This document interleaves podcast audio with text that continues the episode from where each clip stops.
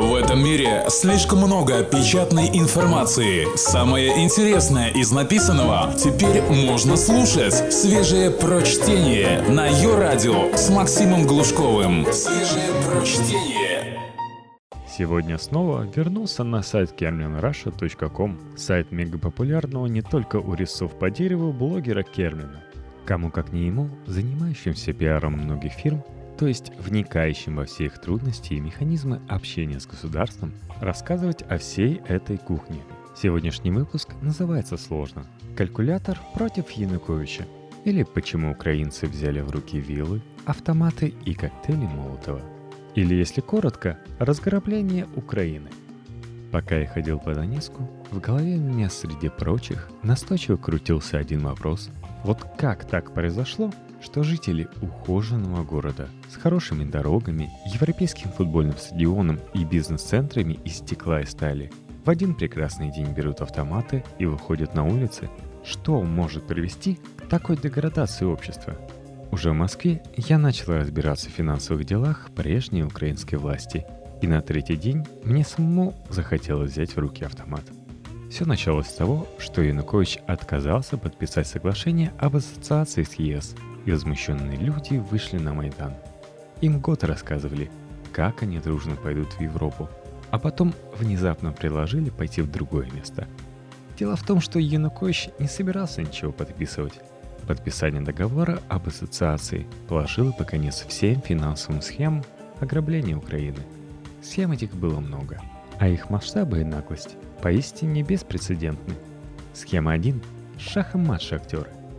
Когда донецкие бойцы Беркута отказывали слушать жителей Львова под предлогом «мы вас кормим», они были немного неправы.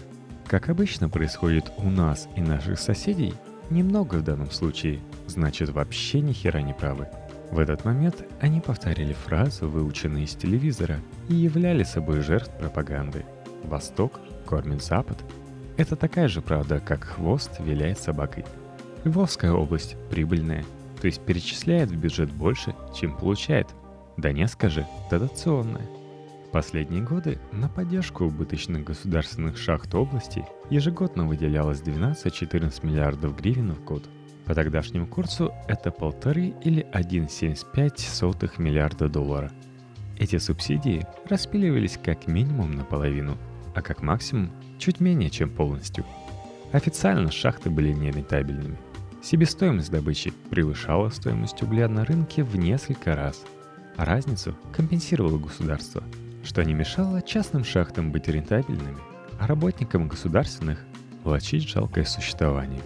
Руководители государственных шахт завышали и объем, и себестоимость продукции и перепродавали нелегальный уголь, добытый из так называемых копанок, а контролирующие органы работали по принципу «верю всякому зверю» и ничего особо не проверяли. Вот что рассказал депутат Горняк Михаил Волынец изданию argument.ua.com в интервью, которое называется «Сила партии регионов. Преобразование дотаций шахтам до доходы в своих карманах». Какие еще схемы применяют для преобразования дотаций на собственные доходы? Еще одна схема Использование в легальной торговле угля с теневого рынка. Это уголь из нелегальных копанок, расположение абсолютного большинства которых, безусловно, хорошо известно правоохранительным органам на Донбассе, но закрывает их нечасто. Скорее для галочки статистики. Затраты на добычу тонны копанкового угля арабским трудом нелегальных работников могут составлять 50-100 гривен, но его продают как свой шахта, в которой затраты на тонну 1200 гривен. Нынешняя цена реализации этого угля примерно 750 гривен, так что 450 гривен шахте покрывает государство. Итак, на каждой тонне угля из нелегальных копанок народную казну обворовывают на эти 350-400 гривен завышение себестоимости. Объем теневого угольного рынка ныне составляет около 5 миллионов тонн в год. Так, из госбюджета только по одной схеме вымываются миллиарды – около 200 миллионов долларов в год по тогдашнему курсу гривны. Притом добытый кустарями в копанках уголь некачественный. Она плохо горит, имеет низкую теплотворность. Сколько людей задействовано на нелегальных копанках? Около 70 тысяч жителей Донбасса работают в норах. Так еще называют копанки. без трудовой книжки и социального пакета. Здесь используют копеечный детский труд. Детвора это не знает, что такое школа. Здесь непрерывный поток смертей. Недавно я летел самолетом из Луканска. Сверху выглядит, будто над Луной летишь. Компанки и завышение стоимости далеко не единственный способ украсть большую часть дотаций. Есть еще схема с заработком на поставках горнодобывающего оборудования, которое производится преимущественно компанией Ахметова – Корум. Так вот, по соглашению об ассоциации с ЕС, Украина должна была прекратить субсидирование убыточных шахт. И если для экономики Украины это было бы неплохо, то сын президента Александр Янукович не досчитался бы несколько сот миллионов долларов в год. Тот же депутат Горняк говорит, что существенная часть субсидируемых шахт контролируется компанией «Донбасский расчетно-финансовый центр», которая принадлежит Януковичу-младшему. Янукович поставляет им оборудование, а потом получает уголь на реализацию. Между родной Украиной и родной кровинушкой Янукович выбрал последнюю. Соглашение было обречено. Это все довольно отвратительно – Потому что даже Россия с ее беспределом и коррупцией нашла в себе силы закрыть такие шахты и не использовать нищих шахтеров для разворовывания бюджета. Схема 2. Мирный атом в руках охреневших уродов. Согласно Блумбергу, 80% состояния 84-го в мире и самого богатого бизнесмена Украины Рената Ахметова приходится на металлургическую компанию Метинвест и энергетическую ДТЭК. Последняя это вертикально интегрированный холдинг, который объединяет всю цепочку от добычи угля до производства и продажи электроэнергии. ДТЭК контролирует почти все украинские облэнерго, Донецк облэнерго, Днепрэнерго, Киевэнерго, Крымэнерго и так далее. Большую часть из них он приобрел во время правления Януковича – по разным оценкам, Ахметов контролирует от 54% до 67% тепловой генерации Украины. Также в компанию входит большая часть частных шахт Украины, которые, в отличие от государственных, прибыльны. Кстати, целую пачку неплохих шахт Доброполье уголь, Ровенький антрацит и Свердлов антрацит Ахметов получил в 2010-2011 годах, когда Янукович стал президентом. Причем арендовал на 49 лет, то есть получил бесплатно, не покупая их и не становясь героем скандала из-за приобретения по заниженной цене. Свежие прочтение. Максим Глушков. Ее радио. Как Ренат Леонидович сделал шахты прибыльными? Рентабельность шахт обеспечивается на конце цепочки при продаже электроэнергии. Ахметов нашел способ продавать электроэнергию дорого – Украине досталось наследство советской системы балансировки тарифов. Электроэнергия от ТЭЦ, АЭС и ГЭС сливается в один котел. Государственное предприятие «Энергорынок». Янукович с Ахметовым превратили ГП «Энергорынок» в офигенный инструмент перераспределения прибыли от государственных АЭС к частным ТЭЦ. Большую часть украинской электроэнергии производит АЭС – 43% первые 10 месяцев 2013 года – в 2012 году их доля была еще больше – 47%. При этом АЭС получили всего 23% денег. Как? Очень просто. ГП «Энергорынок» во время правления Януковича покупал энергию АЭС за 20-23 копейки за киловатт-час, УГС за 26-27 копеек, а у ТЭЦ Ахметова за 55-70 копеек. Атомщикам энергорынок платежи часто задерживает а компании DTEC почти всегда платят вовремя. Вдобавок, регулятор еще искусственно ограничивает выработку АЭС. Загрузка украинских АЭС сегодня рекордно низко – 67,7% в 2013 году, хотя норма выше 90%. В 2013 году АЭС недовыработали 8 миллиардов киловатт-час электроэнергии. Если совсем по-простому, то выбирая между тем, покупать дешевую энергию у государственных АЭС или дорогую у ахметовских ТЭЦ, украинская госкомпания выбирает дорогую энергию Ахметова. Ренат Леонидович получает сверхприбыль, а все потребители Украины – более дорогую электроэнергию. Хотя стоп, не все. Например, металлургический холдинг Рената Ахметова Метинвест покупает электроэнергию по льготному тарифу напрямую у атомных станций. В итоге украинский энергоатом стал убыточным – если за 2009-2011 он получил от 102 до 290 миллионов прибыли, то в 2012 его убыток составил 329 миллионов долларов, а за 9 месяцев 2013 года 567 миллионов долларов.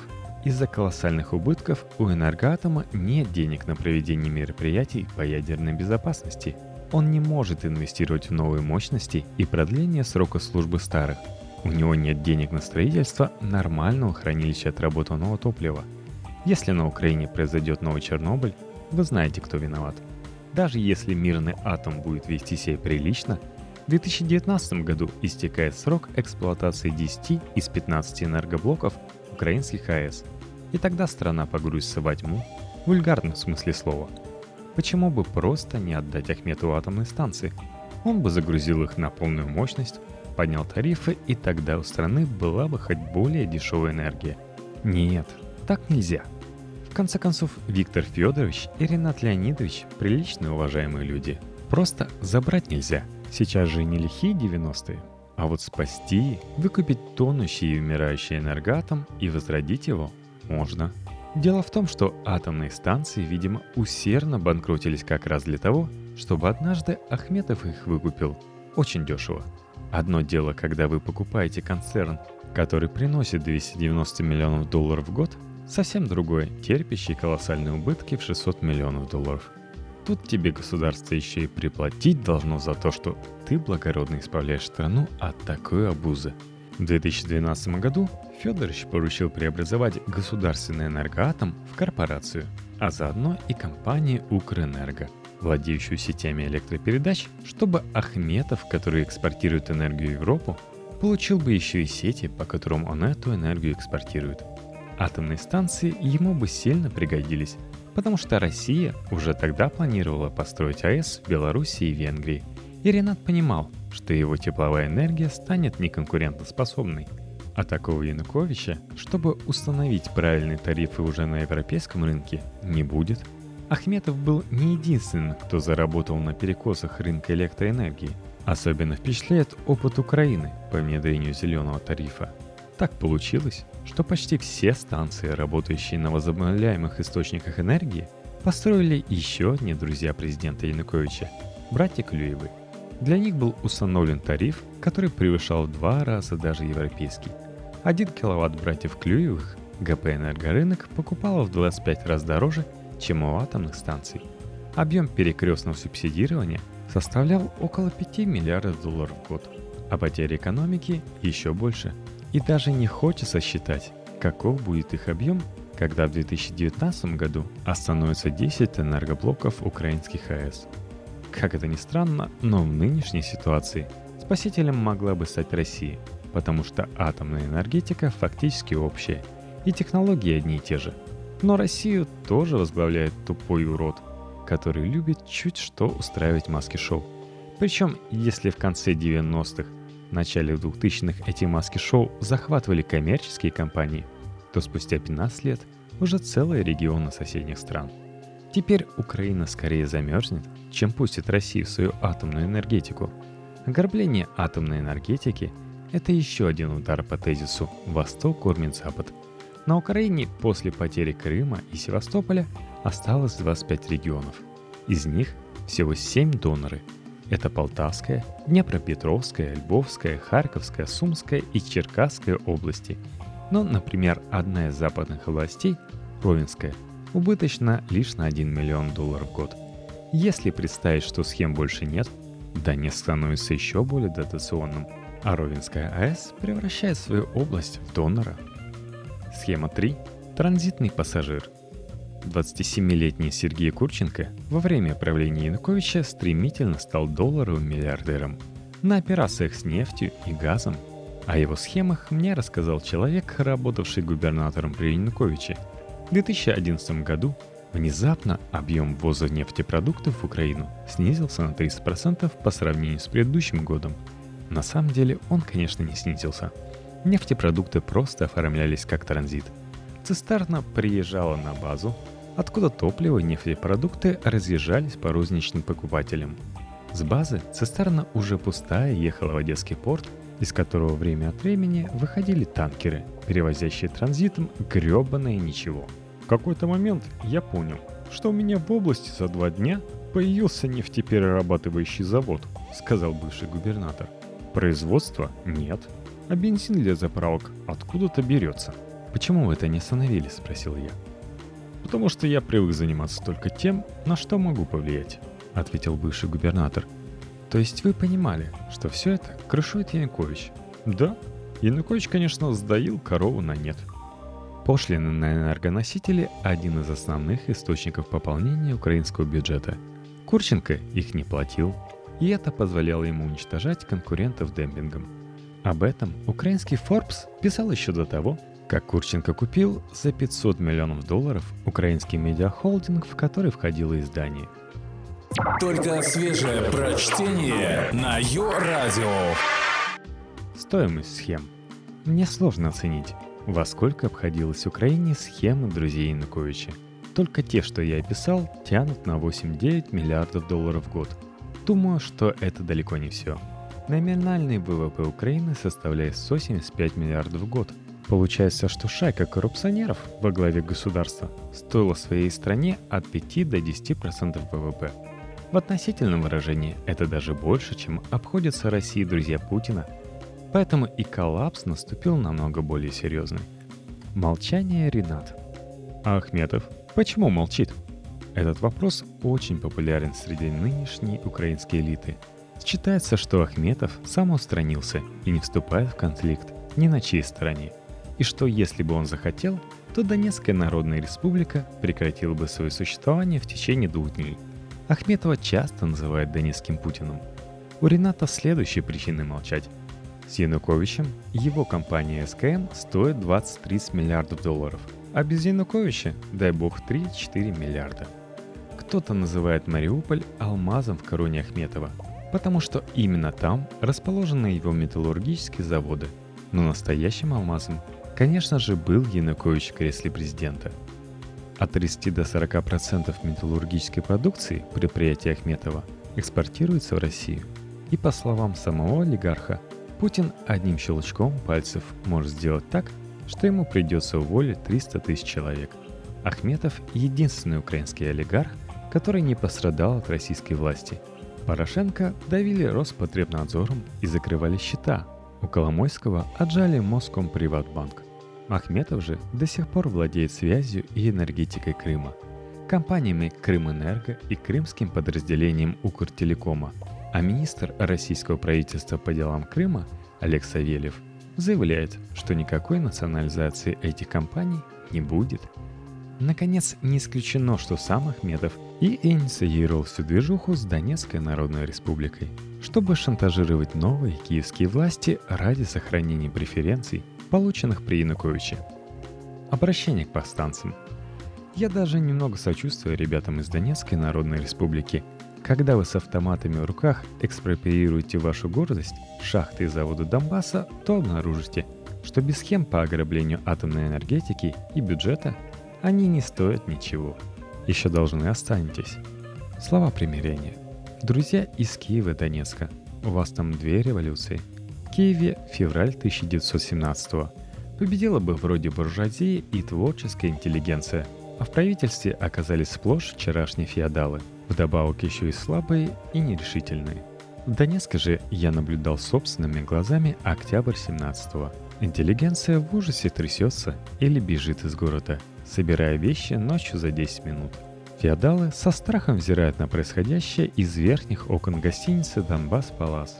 По улицам ходят вооруженные представители пролетариата, криминалитета и деклассированных элементов. Они явно пользуются поддержкой значительной части населения – думаю, 30-40%, которая во время референдума испытывала невероятный эмоциональный подъем, предвидя возвращение в Россию, а точнее в СССР, потому что в современной России эти люди никогда не жили.